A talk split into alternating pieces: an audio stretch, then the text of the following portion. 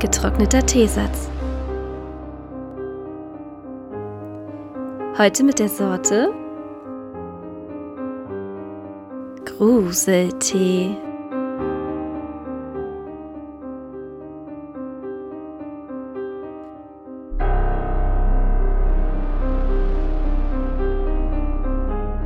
Hallo, ihr lieben Teetässchen. Ich bin's allein. Und es ist ganz seltsam, allein mit einem Laptop zu reden. Wieder mal. Wir hatten dieses Format schon ein einziges Mal, nur dass Sigi dann nochmal sozusagen darauf reagiert hat. Jetzt bin ich komplett alleine. Also nicht für immer, nur diesen Monat.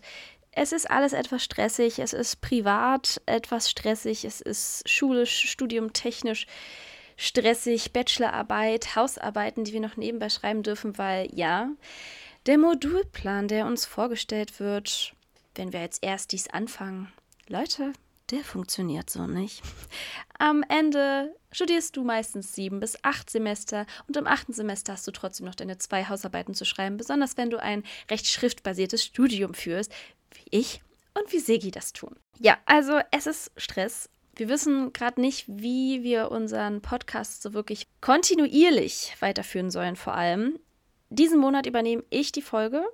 Mal ganz davon abgesehen, dass wir schon für den letzten Monat die Folge zu spät hochgeladen haben. Es tut mir so leid, aber wirklich, ich komme gerade auch einfach nicht mehr hinterher mit den Insta-Posts. Und falls irgendjemand von euch die ganz toll findet und immer sehnsüchtig drauf wartet, es tut mir leid, aber es ist doch ein bisschen Bearbeitungszeit dahinter und ich schaff's gerade, ich schaff's gerade einfach nicht. Zeitlich sowie was andere Dinge im Kopf äh, so angeht. Es tut mir wirklich leid. Es tut uns wirklich leid. Ich werde das jetzt stellvertretend einfach mal für Sigi auch mit sagen. Geplant ist am Ende des Monats, so was überhaupt jetzt unsere Pläne angeht, auch, dass wir bei der LBM, also bei der Leipziger Buchmesse in Leipzig, wer jetzt gedacht, sind und euch da ein bisschen auf die Nerven gehen mit ein paar Visitenkarten, die wir eigentlich schön gestaltet haben und Sticker.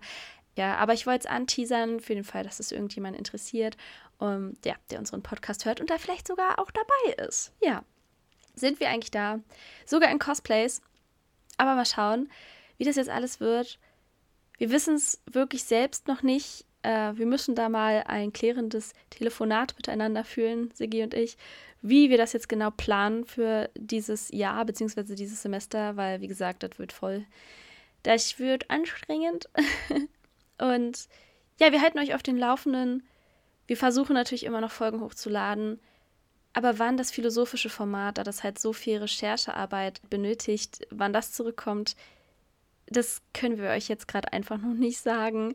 Deshalb bekommt ihr von mir heute auch wieder eine Edition Gruseltee aus meinem wunderschönen Buch Düstere Legenden, Buch des Grauens von Mike Vogler.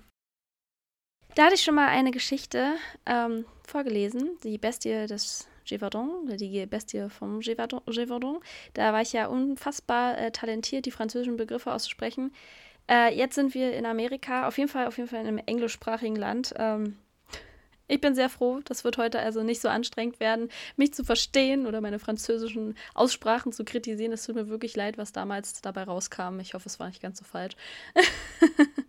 ja, und es tut mir leid, dass ich heute alleine bin, aber ich hoffe, meine Stimme reicht euch. Und jetzt genug von den Erklärungen und mehr Nicht-Plänen als überhaupt Plänen von Siggi und mir und dem Selbstmitleid. Ich würde sagen, wir gehen über zu unserer mysteriösen Legende des Bean-Clans. Die Kannibalenfamilie von Schottland.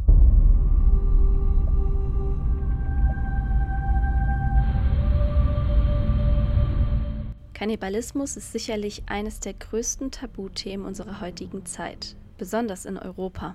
Wesen der eigenen Art zu verspeisen erscheint uns so ekelerregend, dass dies wohl nur irgendwelche primitiven Völker in der Südsee oder anderswo am Ende der Welt praktizieren und so etwas in der zivilisierten Welt jedoch nicht geschehen könnte.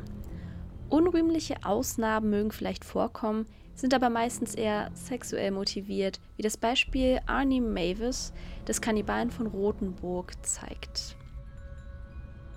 Organisierter Kannibalismus zum Stillen kulinarischer Bedürfnisse erscheint in unserem Kulturkreis undenkbar, doch genau jenes unvorstellbare Verbrechen wurde im 15. Jahrhundert einem schottischen Familienclan vorgeworfen. Deren Missetaten fanden erstmals Mitte des 18. Jahrhunderts im Newgate-Kalender Erwähnung, einer Schriftenreihe, in welcher außergewöhnliche Gewaltverbrechen auf den britischen Inseln beschrieben wurden. Der sogenannte Bean-Clan war ein großer Familienverband, welchem ein gewisser Alexander, auch genannt Sawney, Bean vorstand. Alexander Bean wurde vermutlich um das Jahr 1395 in der Grafschaft East Lothian geboren. Sein Vater war Gärtner und Alexander versuchte zunächst in dessen berufliche Fußstapfen zu treten. Der täglichen Arbeit jedoch schnell überdrüssig, begann Alexander seine Zeit mit fragwürdigen Frauenzimmern in Schenken zu verbringen. Seine bevorzugte Geliebte, Agnes Douglas, genannt die dunkle Agnes, soll sich mit Hexerei beschäftigt haben. Der unstete Lebenswandel und die sich mehrenden Hexereivorwürfe machten das Paar schnell zu Ausgestoßenen. Ob Alexander und Agnes die menschliche Gesellschaft freiwillig verließen oder aus ihrem Wohnort verjagt wurden, ist nicht bekannt. Laut den Überlieferungen ließen sich die beiden nach ihrer Flucht in der Grafschaft Galloway nieder, wo sie eine gut versteckte Höhle am Meer entdeckten. Jene Höhle sollte für die nächsten 25 Jahre gleichsam ihre Behausung und ihr Versteck sein. Das Paar zeugte nicht weniger als acht Söhne und sechs Töchter. Außerdem ist von 32 Enkelkindern die Rede. Da der Bienenclan völlig autark lebte, müssen jene Enkelkinder aus inzestuösen Verhältnissen entstanden sein. Ihren Lebensunterhalt bestritt die Familie mit Überfällen auf Reisende, welche dabei nicht selten getötet und danach beseitigt wurden. Alexander Bean und seine Angehörigen sollen sich nur bei den Raubzügen von ihrem Versteck entfernt haben. Jenes strikte Fernhalten von jeglicher Zivilisation muss jedoch angezweifelt werden. Die ständig wachsende Familie konnte sicherlich nicht nur durch die geraubten Güter ernährt und unterhalten werden. Mit den enormen Summen an erbeutetem Geld werden die Beans wohl ab und an die menschliche Zivilisation aufgesucht haben, um sich mit Vorräten einzudecken. Mit Sicherheit wurden dazu weit entfernte Ortschaften aufgesucht, wo die Gefahr, erkannt zu werden, äußerst gering war. Die sich jahrzehntelang mehrenden Raubüberfälle und das spurlose Verschwinden von Reisenden sollten indes nicht unentdeckt bleiben. Unter der Bevölkerung kursierte das Gerücht, dass ein Werwolf sein Unwesen in der Gegend treibe. König James I. ordnete persönlich eine Untersuchung der Vorkommnisse an. Schnell gerieten verschiedene Gastwirte ins Visier der Gesetzeshüter, wurde doch vermutet, dass jene ihre vermögenden Gäste ermordeten und beraubten. Nachdem mehrere unschuldige Schenkenbesitzer hingerichtet worden waren, gaben viele Besitzer aus Angst ihre Wirtschaft auf. Für die Reisenden wurde die Lage so noch misslicher, da es an sicheren Quartieren fehlte und das Morden trotz aller Bemühungen der Obrigkeit unvermindert weiterging. Zudem wurden vermehrt menschliche Gliedmaße an die Küsten gespült, was die Menschen der umliegenden Ortschaften noch mehr verunsicherte. Es war, wie so oft, Kommissar Zufall, der schließlich zur Ergreifung des mörderischen Bean-Clans führen sollte. Im Jahr 1435 reiste ein Paar von einem Jahrmarktbesuch heimwärts und wurde in einer abgelegenen Gegend plötzlich von einer Schar zerlumpter Menschen angegriffen. Die Frau wurde sogleich vom Pferd gerissen, einer der weiblichen Angreifer schnitt ihr die Kehle durch und begann, das Blut der unglücklichen Frau zu trinken. Andere rissen ihr die Bauchdecke auf und zerrten die Eingeweide raus. Ihr Mann konnte sich jedoch erfolgreich zur Wehr setzen und erhielt zudem Unterstützung von einigen Jahrmarktbesuchern, welche die gleiche Reiseroute gewählt hatten.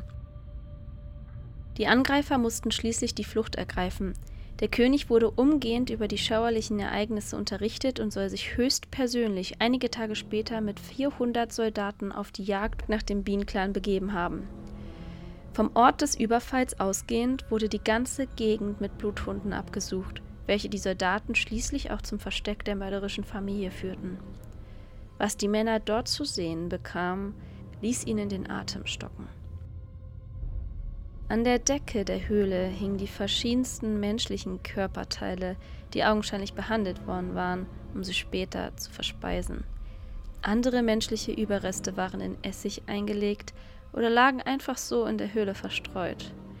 Zudem war die Höhle überfüllt mit Kleidung, Wertgegenständen und allerlei Dingen, welche der Bean-Clan den Ermordeten abgenommen hatte. Die angetroffenen Familienmitglieder waren in zerlumpte Kleidung gehüllt, mit wuchernden Haaren und Bärten.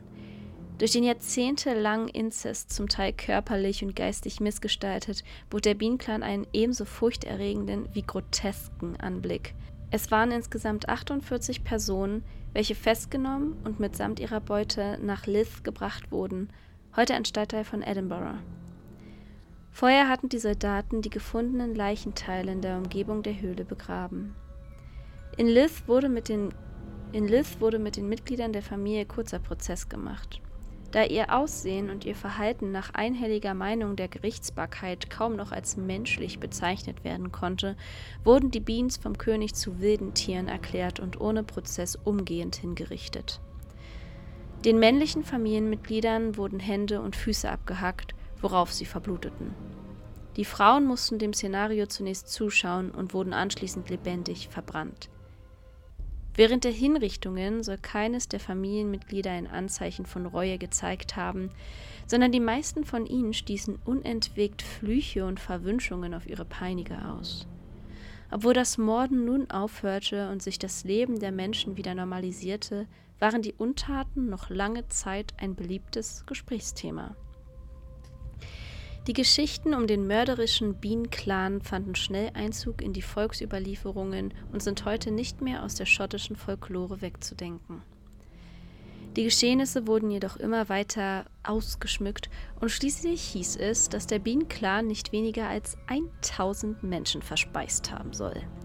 Eine ungeheure Anzahl, welche bis heute von Historikern mit Recht angezweifelt wird. Ab wann die Familie begann, ihre Opfer als Nahrung zu verwenden, wurde nicht bekannt. Womöglich hatten die Familienmitglieder auf ihren Versorgungstouren von sich mehrenden Gerüchten über ihr Unwesen gehört und sahen sich gezwungen, die menschliche Gesellschaft gänzlich zu meiden. Möglicherweise setzte auch mit der Zeit eine verstärkte geistige und moralische Verrohung der Familie ein, hervorgerufen durch den ständigen Inzest und die damit einhergehende Behinderung der entstandenen Kinder. Man kann sagen, dass der Bean-Clan sozusagen verwilderte und der Schritt hin zum Kannibalismus somit erleichtert wurde. Durch das Hinzufügen von immer schauerlicheren Machenschaften des Bean-Clans ist über die vergangenen Jahrhunderte eine Legende entstanden, bei der es nicht leicht ist, den wahren Kern herauszufiltern. Aus diesem Grund müssen wir uns eine entscheidende Frage stellen. War das Entstehen von organisiertem Kannibalismus im mittelalterlichen Europa möglich und vorstellbar? Der Verzehr von Menschen durch den Menschen in größeren Dimensionen ist uns vor allem aus dem pazifischen Raum, sprich Papua-Neuguinea, den Fidschi-Inseln und Neuseeland bekannt. Aus diesen Gegenden sind uns haarsträubende Berichte von Missionaren und Kolonialisten überliefert. Doch auch Knochenfunde aus den prähistorischen Zeiten Europas deuten auf Menschenfresserei hin.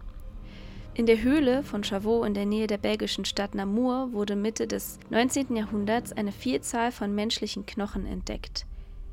Sämtliche Röhrenknochen waren zerbrochen, um vermutlich das Mark auszusaugen, ein untrügliches Zeichen für menschlichen Kannibalismus. Ähnliche Funde wurden auch in Deutschland gemacht, unter anderem bei Ausgrabungen in der Jungfernhöhle bei Tiefen Ellern in den Jahren 1951 bis 1954. Kannibalismus aus Mangel an Nahrung wurde in Europa wohl nur in Zeiten größter Not, wie etwa in Kriegen, praktiziert. Ein anschauliches Beispiel lieferte uns der römische Feldherr und Staatsmann Julius Caesar in seinem Werk Kommentare über den Gallischen Krieg. Während der Belagerung der keltischen Festung Alesia durch die Römer soll der Averner Fürst Kritognathus folgende Rede vor seinen hungernden Männern gehalten haben. Was also rate ich? Zu tun, was unsere Vorfahren in dem längst nicht so schlimmen Krieg gegen die Kimbern und Teutonen getan haben – Eingeschlossen in ihre Städte und von ähnlichem Mangel gequält, hielten sie sich mit den Leibern der kriegsuntüchtigen Greise am Leben und dachten nicht an Ergebung. Caesar echauffierte sich über solche Art Grausamkeiten, obwohl es sich hierbei wohl nur um die übliche römische Propaganda handelte, um den Gegner zu verunglimpfen. Die keltischen Barbaren sollten als überaus primitiv hingestellt werden, der sie nicht davor zurückschreckten, sogar ihresgleichen zu verspeisen. Falls die Rede des Kritognathus tatsächlich nur der Fantasie Caesars entsprungen ist, nahm sich jener womöglich die Belagerung von Numantia im Jahr 134-33 vor Christus als Vorbild, wo es tatsächlich zu aus der Not geborenem Kannibalismus gekommen war. Der Kampf um Numantia markierte den Endpunkt des zehnjährigen Krieges zwischen den Keltiberiern und dem römischen Imperium im heutigen Spanien. Neun Monate trotzten die Verteidiger dem römischen Feldherrn Scipio Africanus, welcher eine bedingungslose Kapitulation erzwingen wollte. Nachdem jegliche Vorräte aufgebraucht waren, griffen die Keltiberer zum allerletzten Mittel. Sie verzehrten die Toten und Verwundeten. Letztendlich ergaben sich die wenigen Überlebenden Ende des Sommers 143 v. Chr., nachdem sie die Stadt in Brand gesetzt hatten. Der bekannte spanische Schriftsteller Miguel de Cervantes setzte mit folgenden Worten den heldenhaften Verteidigern Numantias ein literarisches Denkmal. Dem Heldenmut, dem jammervollen Ende Numantias, dieser unbesiegten Stadt, gebührt es, dass man ewig sich erinnere. Aus dem Zweiten Weltkrieg sind uns ebenfalls Fälle von Kannibalismus bekannt. Stellvertretend seien hier die Belagerung von Leningrad und Stalingrad genannt. Auch Hungersnöte, hervorgerufen durch schlechte Ernten oder klimatische Bedingungen, sorgten mitunter dafür, dass Menschen das letzte Tabu brachen und ihresgleichen als Nahrung verwendeten. So geschah es in den Jahren zwischen 1021 und 1040 in der Stadt Paris, wo es im Mittelalter immer wieder zu heute unvorstellbarer Lebensmittelknappheit kam dass sich auch in der heutigen Zeit Menschen in Extremsituationen von ihresgleichen ernähren, zeigt sich am Beispiel der mit dem Flugzeug über den Anden abgestürzten Rugby-Mannschaft aus Uruguay. Am 13. Oktober 1972 befanden sich die Mitglieder des Old Christians Club auf dem Weg zu einem Freundschaftsspiel in Chile. Aufgrund von orkanartigen Windböen und eines bis heute nicht erklärbaren Navigationsfehlers stürzte die Maschine vom Typ Fairchild FH 227 ab und zerschellte auf einer Höhe von 4000 Metern in den unwegsamen eisigen Anden. Zwölf der 45 Passagiere starben während des Absturzes, fünf weitere fanden aufgrund der klimatischen Bedingungen von bis zu minus 40 Grad Celsius in der ersten Nacht den Tod. Das Verschwinden der Maschine war der Flugüberwachung natürlich nicht verborgen geblieben, doch die Überlebenden mussten am achten Tag ihres Martyriums im Radio die unfassbare Nachricht erfahren, dass die Suche nach der abgestürzten Maschine eingestellt und die Insassen offiziell für tot erklärt worden waren. Zu jener Zeit waren die kümmerlichen Nahrungsvorräte bereits aufgebraucht und fast täglich starben weitere Menschen an Entkräftung und Kälte, da der Flugzeugrumpf nur bedingten Schutz gegen die eisigen Temperaturen bot. Nach langwierigen Überlegungen trafen die letzten Überlebenden die unvorstellbare Entscheidung, zum Erhalt des eigenen Lebens Teile der Verstorbenen zu verzehren. Die verständlichen moralischen Bedenken wurden schließlich von der immer hoffnungsloser werdenden Lage verdrängt der unter normalen Bedingungen unvorstellbare Verzehr von menschlichem Fleisch sollte jedoch zum Überleben von 60 Menschen beitragen. Fernando Parado und Roberta Canessa, deren körperliche Konstitution noch verhältnismäßig gut war, hatten sich am 13. Dezember zu einer verzweifelten Rettungsexpedition aufgemacht und waren tatsächlich nach zehn Tagen auf Hilfe gestoßen. So konnten die restlichen Überlebenden am 23. Dezember gerettet werden. Neben dem Kannibalismus in Extremsituationen gab es in der europäischen Geschichte auch wiederholt Fälle von unbewusstem Verzehr von Menschenfleisch. Aus dem Rom des frühen 17. Jahrhunderts sind uns zwei Fleischer bekannt, welche für ihre besonders schmackhaften Würste in der ganzen Stadt bekannt waren. Welche Bestürzung und welcher Ekel muss wohl die Bürger Roms ergriffen haben, als bekannt wurde, woher die Zutaten für die leckere Wurst kamen. Die Männer hatten jahrelang arglose Passanten in ihre Keller gelockt, jene erschlagen und dann zu Wurst verarbeitet. Papst Urban VIII. ließ die beiden Fleischer am 8. Februar 1638 für ihre unglaublichen Schandtaten hinrichten. Ein ähnlicher Fall ist uns auch aus dem Berlin der 20er Jahre des 20. Jahrhunderts bekannt. Zwischen 1918 und 1921 wurden im Luisenstädtischen Kanal nahe dem Schlesischen Bahnhof die zerstückelten Leichen von insgesamt 23 Frauen gefunden. Nach Jahren erfolgloser Polizeiarbeit konnte schließlich am 21. August 1921 der ehemalige Fleischer Karl Großmann in seiner Wohnung auf frischer Tat gestellt werden Außer der Leiche von Großmanns letztem Opfer wurden in der Wohnung noch eine große Anzahl von Frauenkleidern sowie verkohlte menschliche Überreste im Ofen gefunden. Aufgrund seines früheren Berufes und des von ihm betriebenen Wurststandes am Schlesischen Bahnhof wurde Karl Großmann verdächtigt, Teile der ermordeten Frauen zu Wurst verarbeitet zu haben. Von behördlicher Seite wurde zudem vermutet, dass Großmann selbst vom Fleisch der Frauen gegessen habe. Die ganze unappetitliche Wahrheit des Falles sollte jedoch nicht enthüllt werden, da Großmann sich noch vor Ende der Verhandlungen in seiner Zelle erhängte. Von Fritz Hamann, dem berüchtigten Serienmörder aus Hannover, dem in diesem Buch ebenfalls ein Kapitel gewidmet ist, wurde behauptet, dass er das Fleisch seiner Opfer in Konserven verkaufte. Hamann hat sich zu diesen Vorwürfen nie konkret geäußert. Bekannt ist außerdem, dass er das Restaurant einer Nachbarin mit Fleisch belieferte. Dass es sich dabei um Menschenfleisch handelte, ist nicht bewiesen, wird aber bis heute immer wieder vermutet. Neben der makabererweise praktisch zu nennenden Verwendung von menschlichem Fleisch kam im Falle Hamanns noch die entscheidende sexuelle Komponente dazu. Die Fälle von Kannibalismus in der jüngeren Vergangenheit waren ebenfalls fast ausschließlich sexuell motiviert sollen aber an dieser Stelle nicht weiter erörtert werden. Anhand der aufgezeigten Beispiele können wir durchaus von einer gewissen kannibalischen Tradition in Europa sprechen. Darauf deuten auch verschiedene deutsche Volksmärchen hin. In Schneewittchen fordert die böse Stiefmutter beispielsweise den Jäger auf, ihr Leber und Lunge Schneewittchens zu bringen, damit sie diese verspeisen kann. Bekannterweise brachte es der gutmütige Jäger nicht übers Herz, das unschuldige Mädchen zu ermorden, worauf der Königin die Innereien eines jungen Wildschweines serviert wurden. Des Weiteren begegnet uns in Hänsel und Gretel die menschenfressende Hexe, welche Hänsel mästet, um ihn später zu verspeisen. Inzwischen hegen Experten der schottischen Geschichte Zweifel daran, dass der mörderische Bienenclan tatsächlich existiert hat.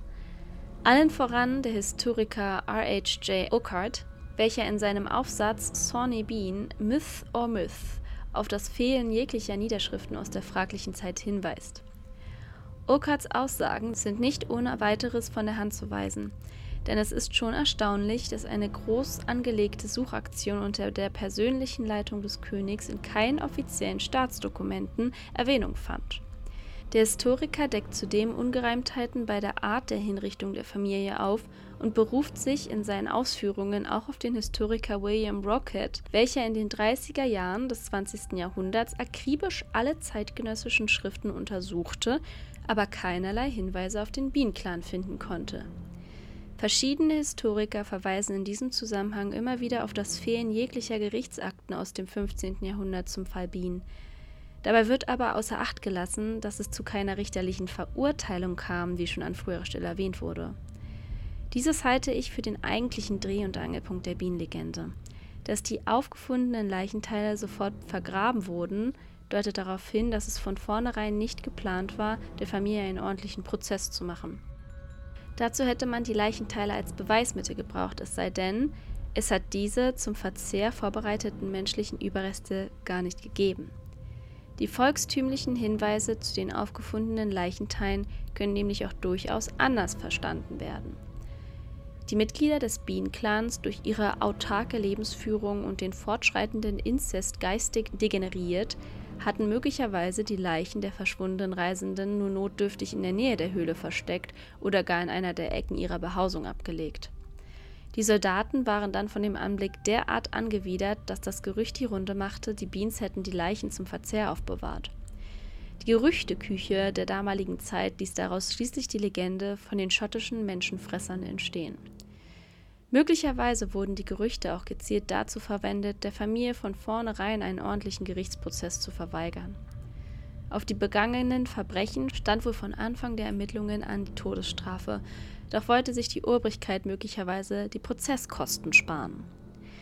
Wenn auch die Geschichtswissenschaft heute beträchtliche Zweifel an der Existenz des mörderischen Bean-Clans hegt, sind deren Legenden aus der britischen Folklore jedoch nicht mehr wegzudenken.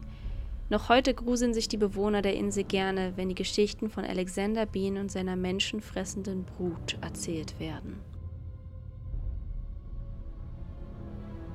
Und das war die Legende des Bean-Clans. Ja, wie immer, sehr spekulativ. sehr spekulativ gehalten. Woher sollen wir es auch genau wissen? Niemand von uns hat damals noch gelebt, zumindest soweit wir das bisher beurteilen können. Vielleicht existieren ja doch Mächte, von denen wir keine Ahnung haben. Und vielleicht hat der Bienenclan auch wirklich Menschen gegessen. Vielleicht hat er es aber auch wirklich einfach nicht gemacht und war zu dumm, also zu geistig degeneriert, um die Leichen irgendwie sinnvoll zu entfernen. Und deshalb lagen sie da als Couch rum. Wer weiß, niemand kann es wirklich wissen. Wir wissen nur, dass wir nicht wissen. Und damit beende ich die heutige Folge. Ich hoffe, es ist nicht ganz so schlimm zu hören, dass ich doch etwas heiser bin. Ich habe es jetzt noch gemerkt. Ich bin am Ende einer weiteren Erkältung. Wie ihr vielleicht gehört habt von der letzten Folge, waren wir da auch schon erkältet, Sigi und ich. Und ja, Jetzt bin ich es nochmal. Danke an Ma. Die hat mich nämlich irgendwie angesteckt. Ja, aber es war eine kurze Erkältung. Nur meine Stimme scheint darunter zu leiden. Ich hoffe, es ist nicht ganz so schlimm. Ja, und damit würde ich dann auch schon sagen, immer schön Tee trinken und den Teebeutel zweimal verwenden. Tschüss.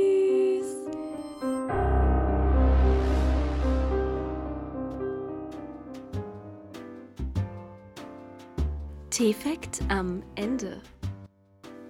Beziehungsweise gibt es heute zwei T-Facts, nachdem wir das in der letzten Folge einfach komplett verpennt haben.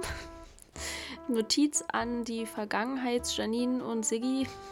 Vergesst nicht eure T-Facts am Ende. Ja, äh, deshalb gibt es heute zwei. Genau.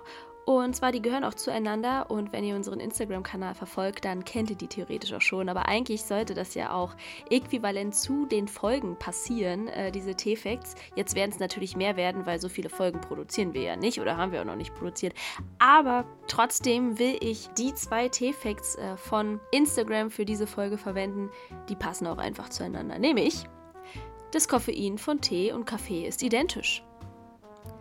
Ja, die Teetante Janine wusste das noch nicht. Ich habe irgendwie so eine leichte Intuition, dass das schon Allgemeinwissen sein sollte, aber ich wusste es einfach nicht. Ich dachte, Tein ist das Koffein von Tee und es ist definitiv nicht identisch, weil ich nämlich Tee, Koffein vertrage, aber das Koffein von Kaffee nicht. Aber es ist identisch. Nur es ist irgendwie nicht so konzentriert wie bei Kaffee. Und jetzt zu einem interessanten, in dem Zusammenhang Paradoxon.